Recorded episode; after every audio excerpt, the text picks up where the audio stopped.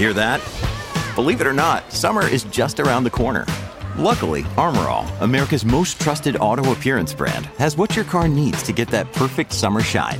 Plus, now through May 31st, we'll give you $5 for every 20 you spend on Armorall products. That means car wash pods, protectant, tire shine, you name it. Find out how to get your $5 rebate at armorall.com. Armorall, less work, more clean. Terms apply. This episode is supported by FX's Clipped, the scandalous story of the 2014 Clippers owner's racist remarks captured on tape and heard around the world. The series charts the tape's impact on a dysfunctional basketball organization striving to win against their reputation as the most cursed team in the league. Starring Lawrence Fishburne, Jackie Weaver, Cleopatra Coleman, and Ed O'Neill.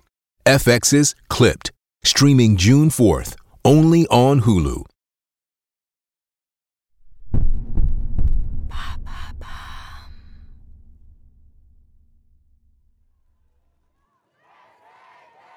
La chaleur est étouffante en cet après-midi de juillet 1936 à Sao Paulo.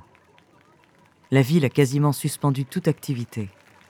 Car aujourd'hui, sous les acclamations tonitruantes d'une immense foule, 20 pilotes automobiles viennent de se mettre en rang. Ils s'apprêtent à disputer une course du plus haut niveau au cœur même de la métropole brésilienne. Sur la ligne de départ, les pilotes se toisent du regard derrière leurs lunettes de soleil.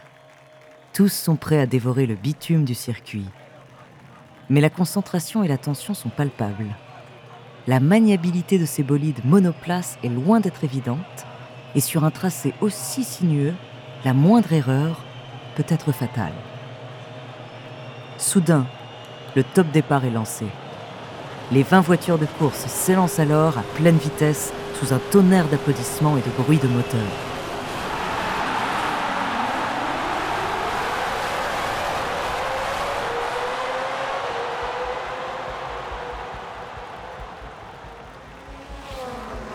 Dès les premiers tours, le combat est acharné. Les roues crissent sur la chaussée et les mécaniques poussées à pleine puissance vrombissent rageusement. Pas question de céder le moindre centimètre. Dans les virages en épingle à cheveux, les carrosseries s'entrechoquent et les sorties de piste sont nombreuses. Mais les premiers en lice continuent de fendre l'air à plus de 150 km/h. Manuel Detefe, notamment, le champion local, est en troisième position. La ligne d'arrivée n'est plus très loin maintenant et, stimulé par les cris du public en délire, il décide de prendre encore plus de vitesse. Mais tandis qu'il écrase la pédale d'accélérateur, il aperçoit sur sa gauche l'aileron avant d'une Alfa Romeo. Il tourne alors la tête et découvre avec stupéfaction le visage de son rival. Au volant de la voiture qui est en train de le doubler, ce n'est pas un mais une pilote, une Française au talent si extraordinaire qu'elle a eu l'autorisation de concourir seule au milieu des hommes.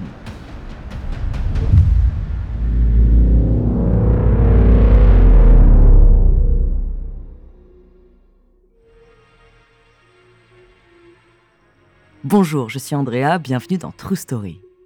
Dans cet épisode, je vais vous parler d'une femme hors du commun qui a bousculé tous les codes de la société au début du XXe siècle. Elle est l'une des premières pilotes de voitures de course de l'histoire. Son charisme et son talent exceptionnel lui ont permis de se faire accepter sur les circuits du monde entier et de rivaliser d'égal à égal avec les hommes. On fête aujourd'hui l'anniversaire de sa naissance. Son nom, Mariette Hélène Delangle, plus connue sous le nom de Hélénis. De son ascension fulgurante à sa fin tragique, découvrez sa true story.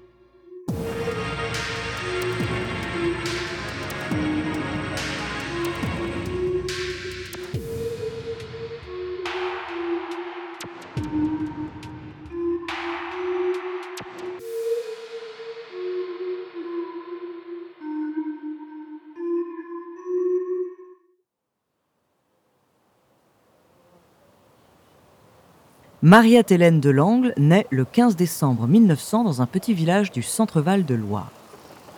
Dès son plus jeune âge, elle a le goût de l'aventure et de l'adrénaline. Elle s'éloigne souvent du domicile familial et ne perd jamais une occasion d'aller jouer avec les garçons.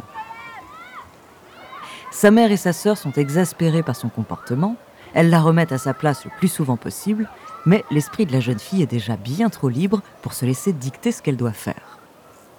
À 16 ans, Hélène monte à Paris pour tenter sa chance.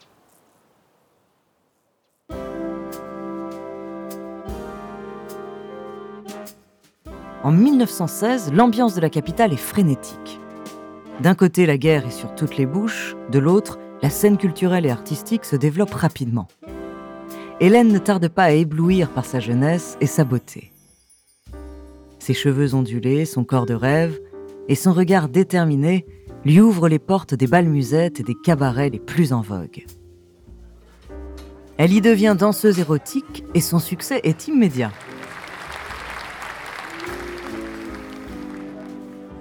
Elle commence à poser pour des magazines populaires et bientôt, il lui faut un nom de scène. Un jeune homme anglais lui revient alors en souvenir. Il avait dit un jour en la voyant danser Elle est nice. Voulant dire par là Elle est belle, elle est charmante. L'expression l'avait amusée, et puis Hélène a toujours fantasmé de vivre sur la côte d'Azur. C'est décidé, désormais elle prendra donc le nom de Hélé Nice. Pendant dix ans, Hélénis émerveille le public. En 1926, elle part même en tournée dans les plus grands cabarets d'Europe. Mais cette vie est encore trop simple pour la jeune femme. L'adrénaline lui manque. À ses heures perdues, elle se met donc au ski et dévale les pistes à la recherche de sensations fortes. La vitesse notamment fait battre son cœur sur un rythme qui convient mieux à ses désirs de liberté et son émancipation. Mais un an plus tard, elle se blesse gravement au genou à la suite d'une mauvaise chute. Fini les cabarets et sa carrière de danseuse. Hélénis doit se reconvertir. En réalité, ce n'est pas si mal, car depuis quelque temps, la jeune femme a une autre idée en tête, la course automobile. Elle a le permis de conduire, ce qui est extrêmement rare pour une femme à l'époque, et puis concurrencer les hommes sur l'un de leurs terrains de prédilection n'est pas pour lui déplaire. Elle commence cependant par le Grand Prix féminin de Montlhéry en 1929.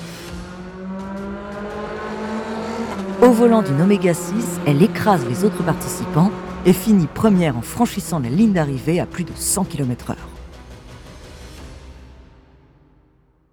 Cette performance très impressionnante attire l'attention de Jean Bugatti, propriétaire de la célèbre marque de voitures françaises, et il voit en elle un potentiel exceptionnel. Quelques jours après la course, il lui propose un contrat et l'un de ses bolides dernier cri. Hélénis saisit immédiatement l'opportunité de débuter sa carrière professionnelle et de prouver son talent de pilote. Et dès la fin de l'année 1929, à bord d'une Bugatti 35C, elle atteint une vitesse de pointe de 197 km/h. C'est tout simplement un nouveau record du monde de vitesse féminin Jusque-là, ses contemporains masculins l'imaginaient nu sur les planches d'un cabaret plutôt qu'au volant d'une voiture, mais ils savent désormais qu'il ne faut surtout pas la prendre à la légère. Hélénis a largement les épaules pour rivaliser avec eux au plus haut niveau de la course automobile, et elle va en faire la démonstration.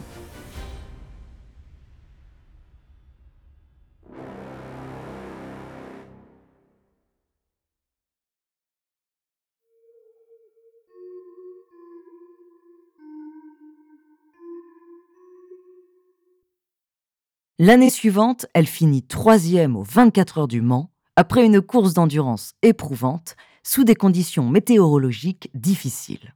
Son talent et son charisme rayonnent même jusqu'aux États-Unis, où elle entame une tournée au début des années 30. Elle y enchaîne plus de 70 courses. Ses performances sont respectables et le public l'adore.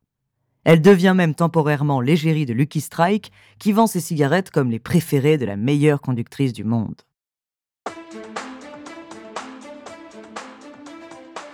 Les années 1934 et 1935 sont l'apogée de sa carrière. Elle participe à tous les grands prix du globe à bord de son Alfa Romeo BC Monza. Généralement la seule femme sur le circuit, elle rivalise de vitesse avec les plus grandes d'époque, René Dreyfus, Marcel Lehoux, Louis Chiron. Mais son statut de femme fait naître beaucoup de haine et de jalousie chez ses concurrents. Et, inévitablement, le drame finit par arriver.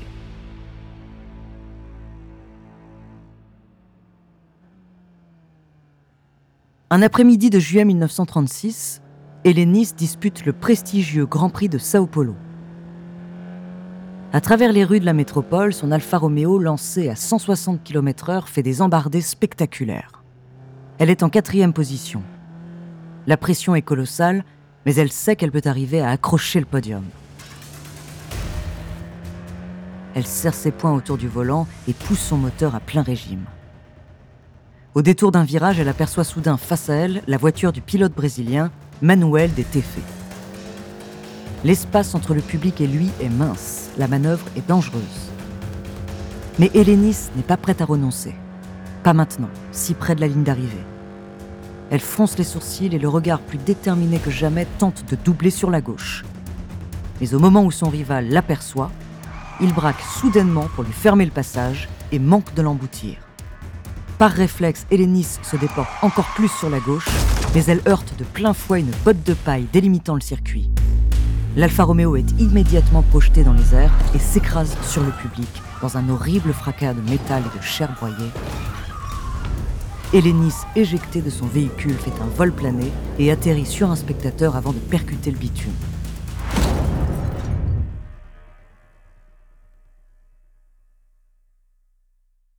Elle est immédiatement transportée à l'hôpital le plus proche, où elle restera alitée pendant deux mois. Le bilan est tragique, six morts et plus de 30 blessés.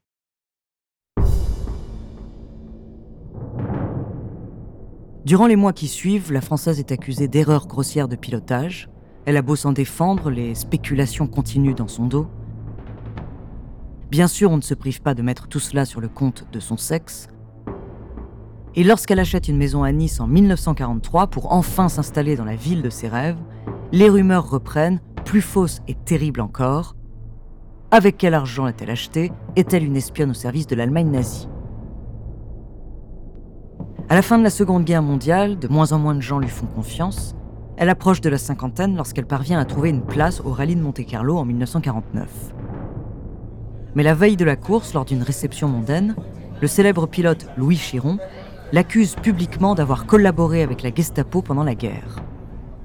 Alors qu'un silence gêné s'installe dans la salle, il lui crache au visage Votre place n'est pas ici.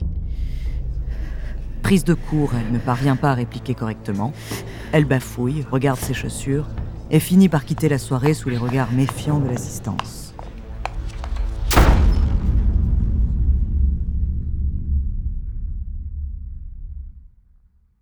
Du jour au lendemain, Hélénis est rejetée par l'intégralité de la société. Ses sponsors et ses amis l'abandonnent. Son amant la quitte en lui volant tout son argent. Ses exploits sont effacés de l'histoire de la course automobile. Elle passe les 35 années qui suivent dans la misère, la solitude et l'oubli, dans un petit appartement d'un quartier ouvrier à Nice, et elle finit par s'éteindre en 1984, à l'âge de 83 ans. Son nom n'aurait probablement jamais marqué l'histoire sans les travaux récents de la biographe Miranda Seymour et les actions de la Hellenis Foundation, constituée d'admiratrices américaines. Elles ont rendu à Hellenis la place qui était la sienne, celle d'une femme d'exception, l'une des plus illustres pilotes de voitures de course de l'histoire et un puissant symbole d'émancipation féminine au XXe siècle.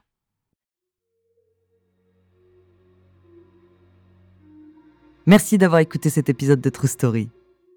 La semaine prochaine, je vous parlerai d'un personnage légendaire des fêtes de fin d'année, un peu moins bienveillant que le Père Noël. en attendant, si cet épisode vous a plu, n'hésitez pas à laisser des commentaires et des étoiles sur vos applis de podcast préférés.